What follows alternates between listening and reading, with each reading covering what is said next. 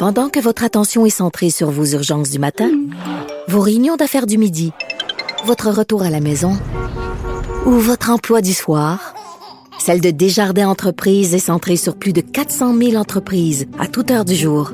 Grâce à notre connaissance des secteurs d'activité et à notre accompagnement spécialisé, nous aidons les entrepreneurs à relever chaque défi pour qu'ils puissent rester centrés sur ce qui compte, le développement de leur entreprise. IGA est fier de présenter l'émission À vos affaires. Pour économiser sur votre panier d'épicerie, surveillez les offres et promotions de la circulaire disponible à IGA.net chaque semaine. IGA, vive la bouffe et les bonnes affaires. Cube Radio. Les rencontres de l'heure. Jean-François Lisée et Thomas Mulcair.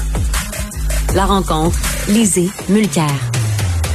Ben, j'aimerais premièrement, Jean-François Lisée, Thomas Mulcair, vous remercier parce que j'ai beaucoup de très bons feedbacks de vos euh, discussions qu'on a quotidiennement. Beaucoup de gens qui écrivent et tout ça et qui, aiment beaucoup vos échanges. Donc, je vous remercie. C'est avec plaisir qu'on vous retrouve ce matin. Passeport vaccinal.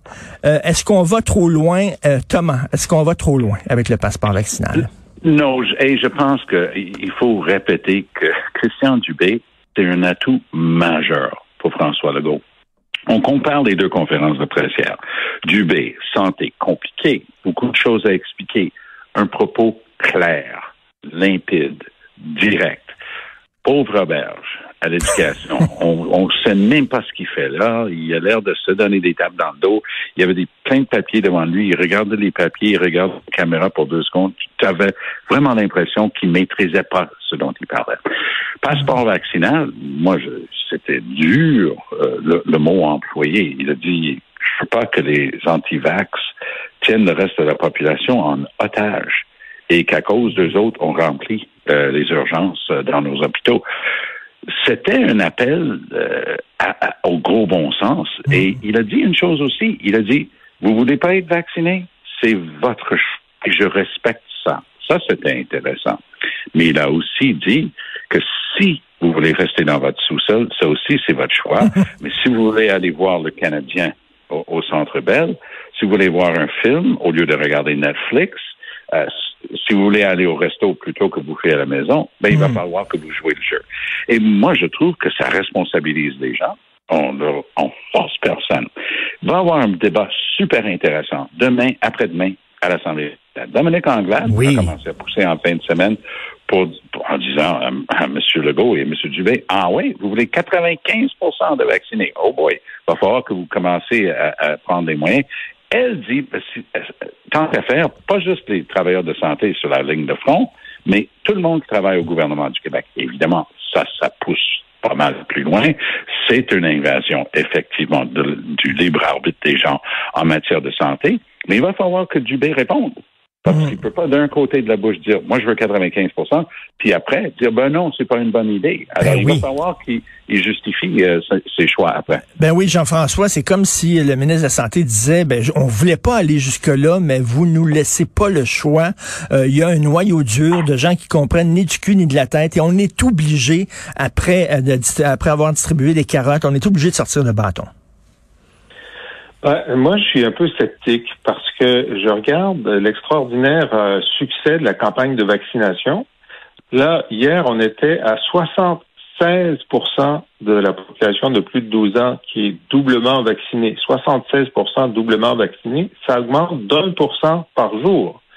Alors, ça veut dire que d'ici 10 jours, on va être 85% et si la tendance se maintient, d'ici 20 jours, on va être 95% Alors, je ne suis pas contre, en principe, le passeport vaccinal. La vaccination, je pense, c'est un devoir moral de, de, tous ceux qui travaillent dans le milieu de la santé et de l'éducation d'être vaccinés.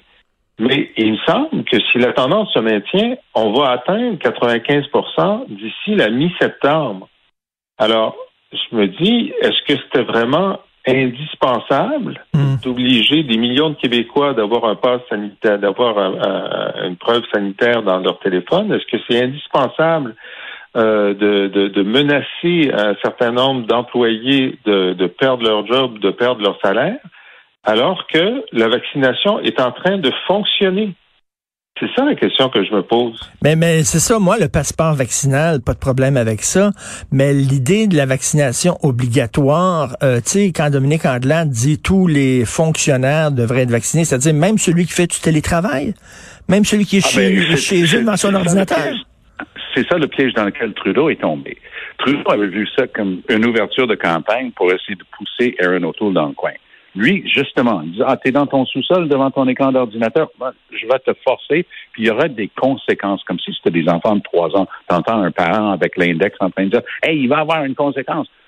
Il, il va falloir justement qu'on réfléchisse. Mais j'ai parlé avec euh, Dominique Anglade là-dessus pour avoir leur geste. Et je dis, Mhm. ben, SAQ, Hydro-Québec, a dit oui, absolument.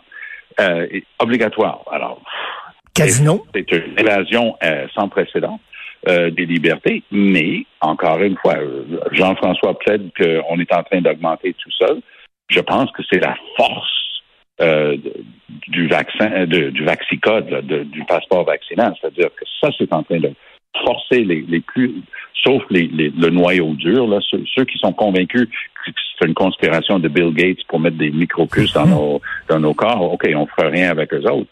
Le- ceux qui clament leur liberté euh, en, en se promenant. Mais le commun des mortels qui avait des hésitations va dire ouais, j'ai pas bien le choix maintenant. Et ça va peut-être prendre les deux, peut-être aller au-delà de la ligne de front. Mais si on dit ça pour les profs, comment ça se fait qu'on peut pas dire ça pour les 12 ans et plus et, les, forcer de vacciner si on va les forcer d'être dans la même place?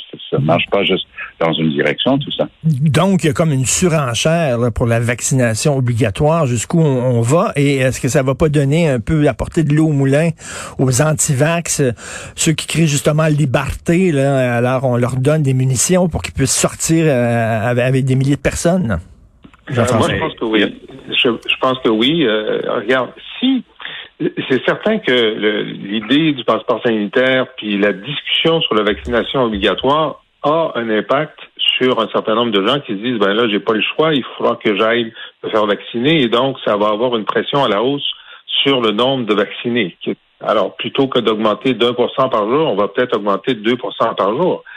Mais effectivement, le- le- la proposition qui dit seulement si vous avez des, des raisons médicales de ne pas vous faire vacciner, euh, vous allez pouvoir être exempté, mais sinon, il va y avoir une aiguille dans votre bras, que vous le vouliez ou non.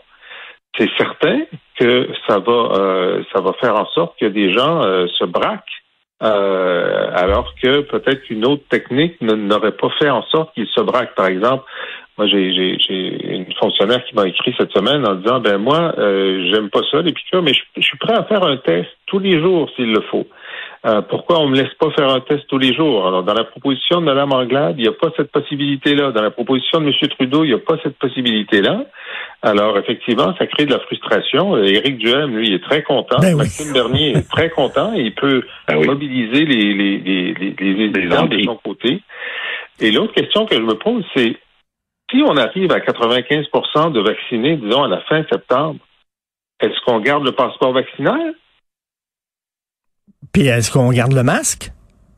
Est-ce qu'on va pouvoir euh, laisser tomber le masque? C'est aussi... Non, mais même le, le passeport, là, parce Oui. que le masque, on dit, bon, ben, c'est une mesure de protection supplémentaire, c'est une prudence supplémentaire, mais l'infrastructure que ça demande d'avoir tous un passeport sanitaire parce que il y a trop de gens qui sont pas vaccinés, mais à partir du moment où il y reste juste 5% puis s'il reste 5% de non vaccinés, ça veut dire qu'il y a une bonne portion là-dedans qui sont euh, qui sont non vaccinés pour des raisons médicales. Hein, 2, 3, Ah, Mais 4 ça, ça a toujours été exclu, Jean-François.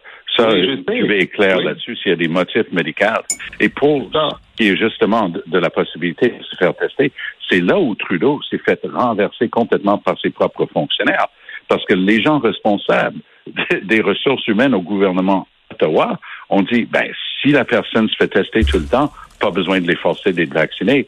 Trudeau a dit que c'était erroné. Il a enlevé ça du site web du gouvernement du Canada et c'est là où il a commencé à cafouiller complètement dans le dossier. Alors oui, c'est une, une possibilité de, de faire du testing dans le top.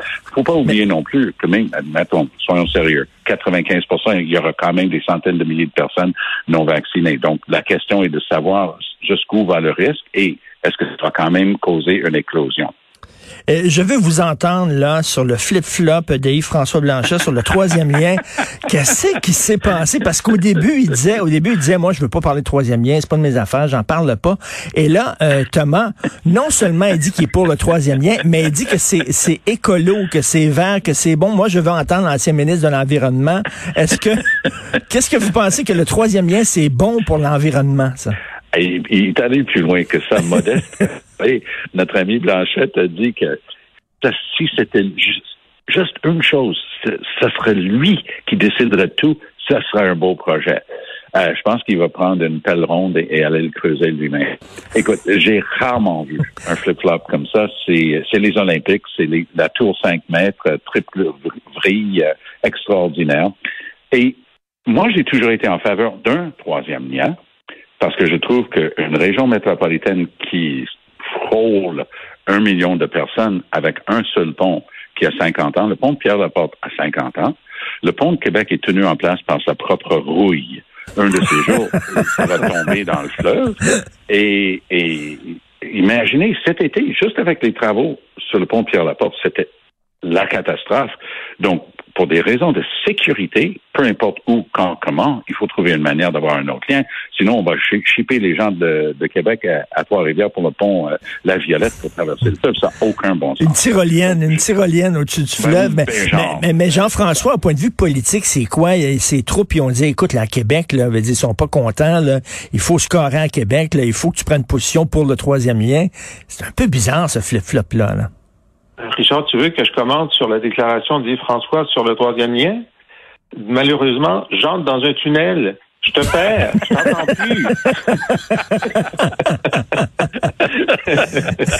Écoute, euh, euh, c'est drôle parce que bon, j'ai écouté sa conférence de presse, puis bon, lui, il y avait sa ligne. Hein? La ligne, c'était euh, ça relève de Québec. c'est aux Québécois de décider. Il y aura un BAP. Euh, et puis, si Québec demande que euh, l'argent vienne du fédéral, le fédéral devrait envoyer de l'argent, point à la ligne.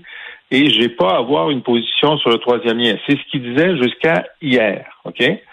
Et donc, ceux qui sont euh, plus écologistes comme moi pouvaient se dire, ouais, il est contre, mais il peut pas le dire, évidemment.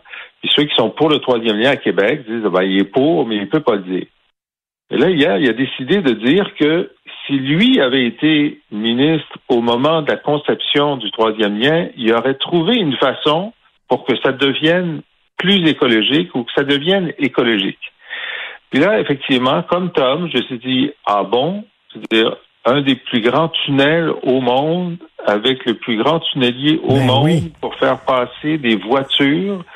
T'as une façon de rendre ça plus écologique. Alors, j'ai simplement une sous-question. Comment? Peux-tu juste nous dire comment? Parce que ça pourrait être utile. On pourrait utiliser cette, suggestion si tu as une façon de rendre un, autoroute souterrain écologique, ça pourrait servir à toute la planète. Mais là, on parle du plus gros, au point de vue diamètre, le plus gros tunnel au monde. Euh, juste le tunnelier, le construire, ça va être quoi? énormément d'argent. Donc, Thomas, c'est grotesque de dire que c'est bon pour l'environnement.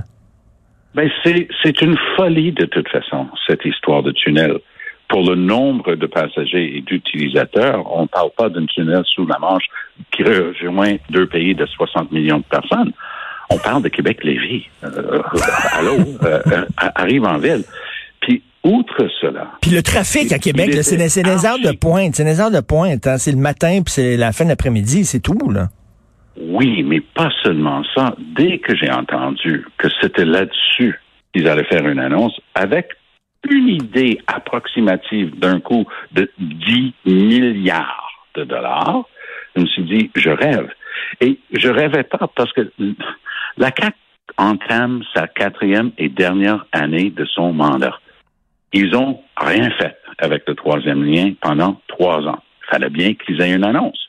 Ils, ils ont annoncé ça.